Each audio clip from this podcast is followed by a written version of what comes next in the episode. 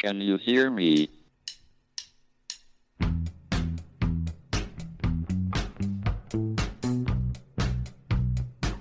Houston, we have a problem. It's one small step for man, Now I am become death, one giant leap for mankind. the destroyer of worlds. Eureka! Nos Bastidores da Ciência, um podcast da Molecular JE. Olá a todos, sejam bem-vindos a mais um episódio do podcast Molecular, o podcast da Molecular JE, a junior empresa do Departamento de Química da Universidade de Coimbra. O meu nome é Carolina e hoje estou mais uma vez com o João para vos falar um bocadinho sobre o chá e o seu papel na digestão. Bem, já todos andámos na escola, portanto já todos sabemos que quando andávamos na escola a solução para todos os males era chá. Dói-nos a cabeça chá, dói-nos a barriga chá, chá, chá, chá para tudo e mais alguma coisa.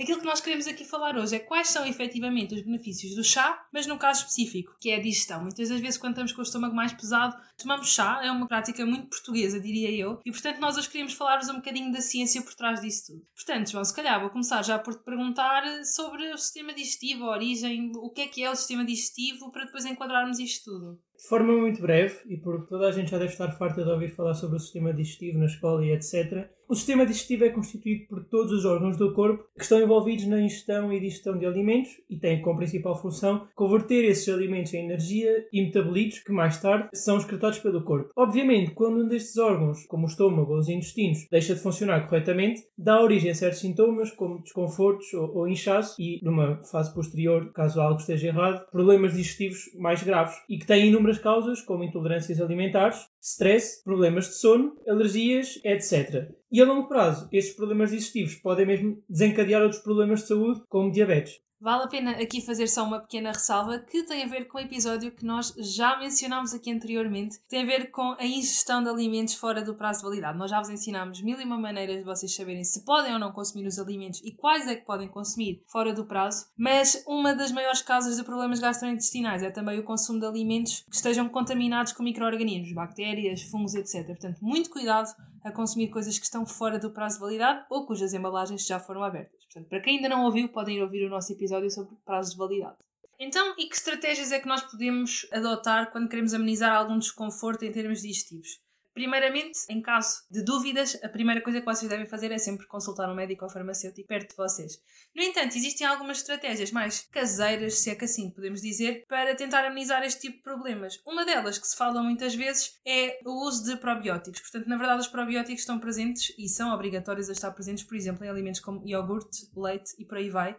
Pai, João, ajuda-me aqui, o que é que é um probiótico afinal? É isso, só aqui um, um fun fact: um probiótico é constituído por bactérias ou leveduras, e à partida nós pensaríamos, bem, bactérias, leveduras, isto é coisas que nos fazem mal. Mas não é, elas vão ter um efeito positivo no nosso intestino, na nossa flora intestinal, e se calhar passava-te então aqui a palavra para explicares um bocadinho mais sobre isso. Então, no fundo, quando nós tomamos probióticos, quando vocês compram na farmácia, então é uma forma mais concentrada. Mas vocês comerem iogurtes, e alguns deles até têm mesmo no rótulo dizer presença de probióticos, não se deixem enganar, têm todos probióticos, não são só esses. Então, os probióticos, eh, o papel deles é essencialmente ajudar na regulação da flora intestinal. Ou seja, se vocês estiverem com falta ou excesso de flora intestinal, que vai criar todo um desarranjo do sistema digestivo, o objetivo é que ela volte ao normal aos poucos e, portanto, vocês não chegam a ter que fazer grandes medicações nem nada por aí além.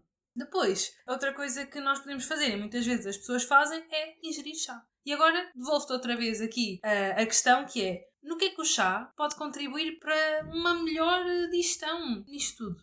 De acordo com especialistas na área da saúde digestiva, beber chá pode regular favoravelmente o perfil do microbioma intestinal, como estavas a dizer e bem, e ajudar a compensar o desequilíbrio de bactérias causado por obesidade ou dietas eh, ricas em gordura. No entanto, nem todos os chás desempenham um papel na estabilização eh, do sistema digestivo. Por norma, os chás mais eficazes são os que possuem flavonoides, que regulam e acalmam o processo de digestão, ou terubiginas, que reduzem a inflamação e melhoram a, a motilidade gastrointestinal. Ambos estes compostos que eu falei são da família dos antioxidantes e pensamos que é aí que estará a chave ou a grande resposta para o porquê do chá ter um efeito positivo no controle de, de, problemas digestivos. Isto porque, dentro das nossas células, existe a produção de radicais livres de oxigênio, que são muito reativos, e isto ocorre, obviamente, durante o processo de metabolismo celular, é aí que eles são produzidos. Estes radicais livres são importantes para processos, por exemplo, de multiplicação celular e de sinalização que ocorre dentro das células. Ou seja, efetivamente, eles são úteis, não são maus. Isto se houver um equilíbrio entre a quantidade de radicais livres presentes e de antioxidantes que vão impedir então que haja um desequilíbrio no nosso sistema.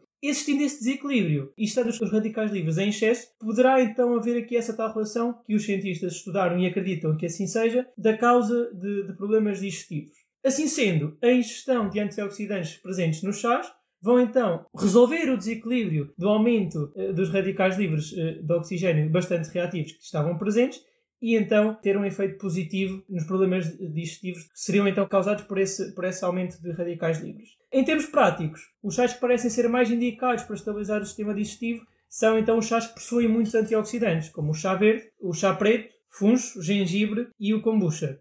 Não esquecer, e mais aqui um fun fact, o chá preto é o que contém mais teorrubiginas, isto porque a teorrubigina é a principal responsável precisamente pela cor do chá preto. Bem, então e agora assumindo que alguém consome de forma regular chá, quais são os benefícios que vai ver, as consequências? Bem, os estudos parecem indicar que beber chá regularmente pode de facto melhorar a nossa saúde digestiva a longo prazo, contribuindo essencialmente para uma menor propensão para o desenvolvimento de cancros ao nível gastrointestinal. Assim, não há dúvidas de que a ingestão de chá parece ajudar a saúde digestiva, acalma e muito o nosso sistema digestivo quando andamos com desequilíbrios, e já explicámos aqui a ciência e a química por trás disso, mas não se esqueçam que não dispensa a consulta a um profissional de saúde. Antes de terminarmos este episódio, não podemos uh, faltar com a nossa sugestão literária. Desta vez vamos falar-vos de The 100% Solution, A Plan for Solving Climate Change, que é do Solomon Goldstein Rose e que nos dá um plano para, de algum modo, tentar solucionar os uh, desafios que ultrapassamos atualmente. Este é um dos livros que estão disponíveis na nossa biblioteca da Molecular, que, para quem não sabe como funciona, pode consultar em todas as nossas redes sociais e no nosso site. E nós vemos daqui a uma semana para falar de mais assuntos da ciência do dia a dia. Até lá, boas experiências. Can you hear me?